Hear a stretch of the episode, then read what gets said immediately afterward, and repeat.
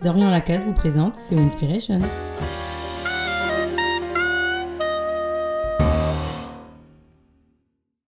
Quelle fierté, quelle immense fierté que de se dépasser. Plus tu accomplis, plus tu t'accomplis. Au fur et à mesure du dépassement de toi-même, tu vois ton pouvoir s'étendre, ton agir grandir, et tes limites s'estomper dans le lointain. Chaque obstacle met au défi ta force grandissante. Les 70 heures par semaine, les dossiers qui s'enchaînent ne sont qu'une occasion de mettre ta puissance à l'épreuve, de la faire grandir, de te faire grandir. La figure du travailleur que cette morale dessine se confond avec les contours d'une autre, celle du héros. Attention toutefois, cher héros, trop d'engagement au travail peut entraîner un désengagement de toi-même.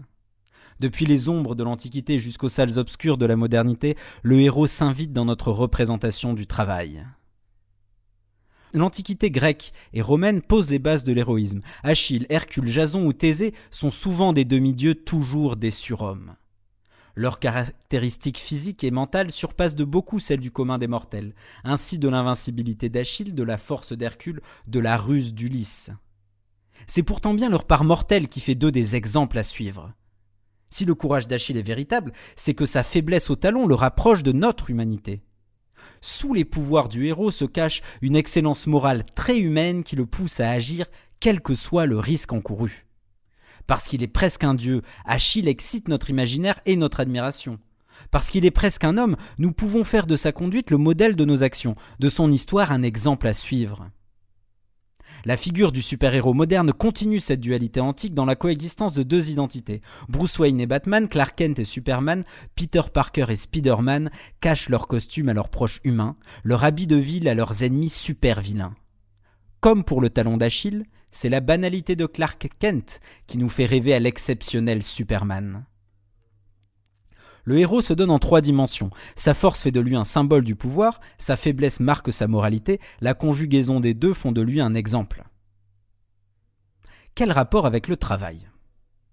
Nous allons essayer de montrer que sous chaque employé, sous chaque patron, se cache un Achille en puissance. Partons d'un cas que nous connaissons bien. Un matin, malgré une légère nausée, un vague mal de tête, tu es allé travailler. Fier de ton exploit, tu n'as pas manqué de le faire remarquer à tes collègues par un discret Je ne te fais pas la bise aujourd'hui, je suis malade. Ta poitrine tousse, mais tu peux la gonfler d'un orgueil nouveau. Là où d'autres auraient renoncé, ta grande force physique t'a permis de persévérer. Cette force est aussi morale. Tu résistes à la maladie par passion, par amour de ton activité. Ta conscience professionnelle s'élève au-dessus de la conscience des maux de ton corps. Toute entreprise rêverait que l'ensemble de ses employés soient dévoués à leur travail au point d'en tirer la force suffisante au dépassement de soi-même. Ô malade au travail, tu es un Hercule moderne. En toi se conjuguent les vertus des vrais héros, force, droiture et exemplarité. Cette posture héroïque porte un nom qui en jette, le surprésentéisme. Si elle nous est si familière, c'est parce que nous sommes nombreux à l'adopter. Selon les enquêtes de Denis Moneuse, 55% des Français feraient au moins un jour par an de surprésentéisme. Le sociologue nous met aussi en garde. En ne se soignant pas, en fuyant toujours plus avant les faiblesses du corps, nous risquons de voir le mal de tête se finir en grippe, la toux en pneumonie, la fatigue en burn-out. Lorsque la maladie a fait son trou, il est plus dur et plus long de la chasser du corps. Le surprésentéisme pose ainsi paradoxalement les bases d'un absentéisme accru, celui des maladies de longue durée. L'intérêt de l'entreprise à moyen terme est alors de prévenir le surprésentéisme. Pour éviter de voir ceux qui veulent trop bien faire ne plus pouvoir rien faire du tout, il faut les empêcher de jouer au héros. Mais pourquoi joue-t-on au héros? Les causes de cet héroïsme quotidien varient selon la position hiérarchique et la précarité de l'emploi. Les emplois précaires sont autant de sièges éjectables. Ne pas y faire acte de présence revient à accepter de voir ses moyens de subsistance disparaître du jour au lendemain. Le cadre dynamique se place dans un environnement concurrentiel. Progresser signifie alors surpasser ses concurrents. Une absence, c'est un projet qui lui passe sous le nez, une occasion en moins de prouver sa valeur, la profondeur de son investissement dans la vie de l'entreprise. Pour avancer, il lui faut être héroïque. Le patron aussi se rêve en Achille.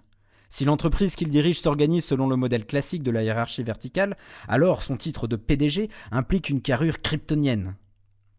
Il lui faut évidemment être sans cesse exemplaire, sans quoi il n'obtiendra jamais le respect sincère nécessaire à sa fonction de direction. Cette exemplarité n'est rien sans une force véritable. À la tête de l'entreprise, il prend part à toutes les décisions, c'est-à-dire prend sur lui une partie de toutes les responsabilités et de tous les risques. Il se rappelle tous les jours qu'un grand pouvoir implique de grandes responsabilités. Ces trois exemples éclairent l'héroïsme au travail d'un jour nouveau. Que l'on soit dans un emploi précaire, en quête d'avancement ou à la tête d'une entreprise, le monde du travail semble exiger du travailleur qu'il soit toujours déjà un héros.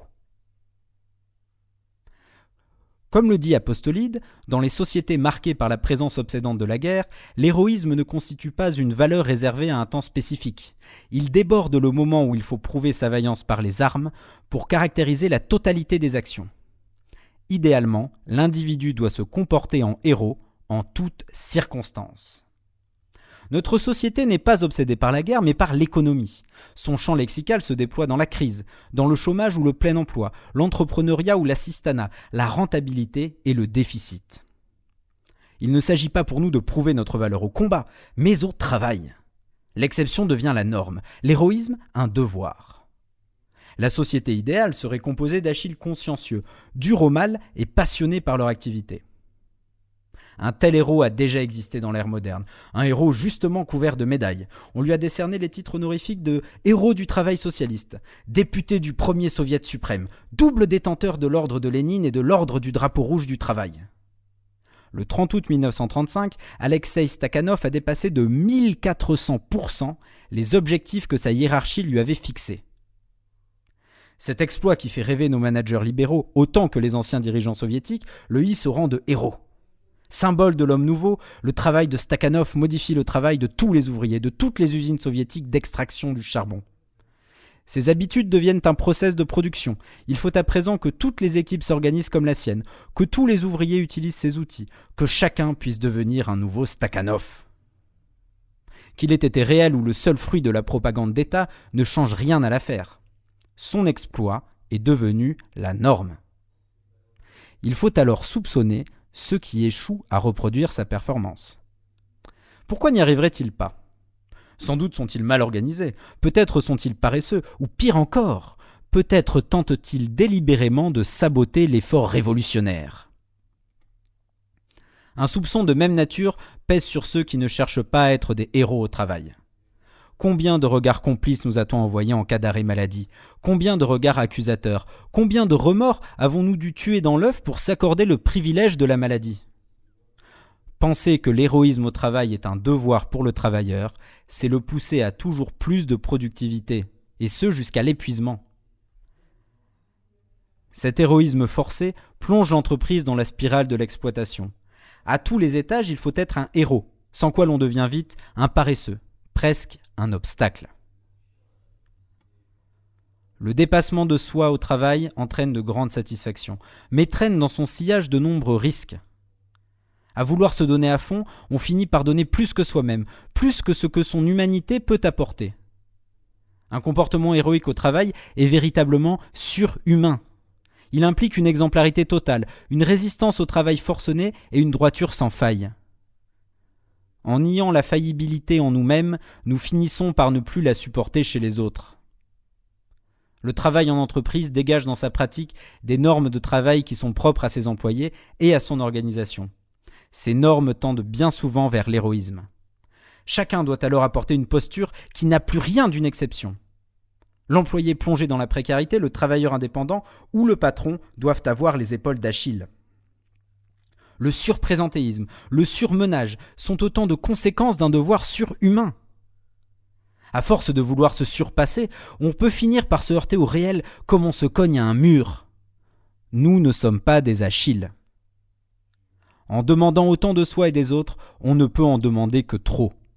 L'humain est faillible, et toute organisation du travail qui lui demande d'être un héros finira par l'épuiser.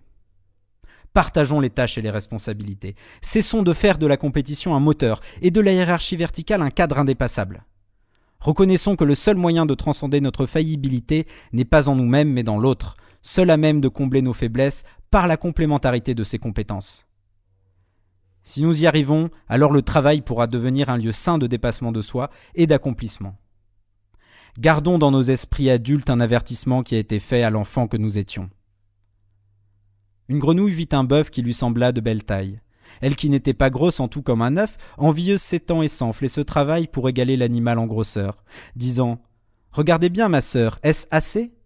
Dites-moi, n'y suis-je point encore? Nenni. M'y voici donc point du tout. M'y voilà? Vous n'en approchez point. La chétive pécore s'enfla si bien qu'elle creva. Le monde est plein de gens qui ne sont pas plus sages. Tout bourgeois veut bâtir comme les grands seigneurs, tout petit prince a des ambassadeurs, tout marquis veut avoir des pages. Si vous voulez réagir à cet article, utilisez l'application WinLab avec le code WSN.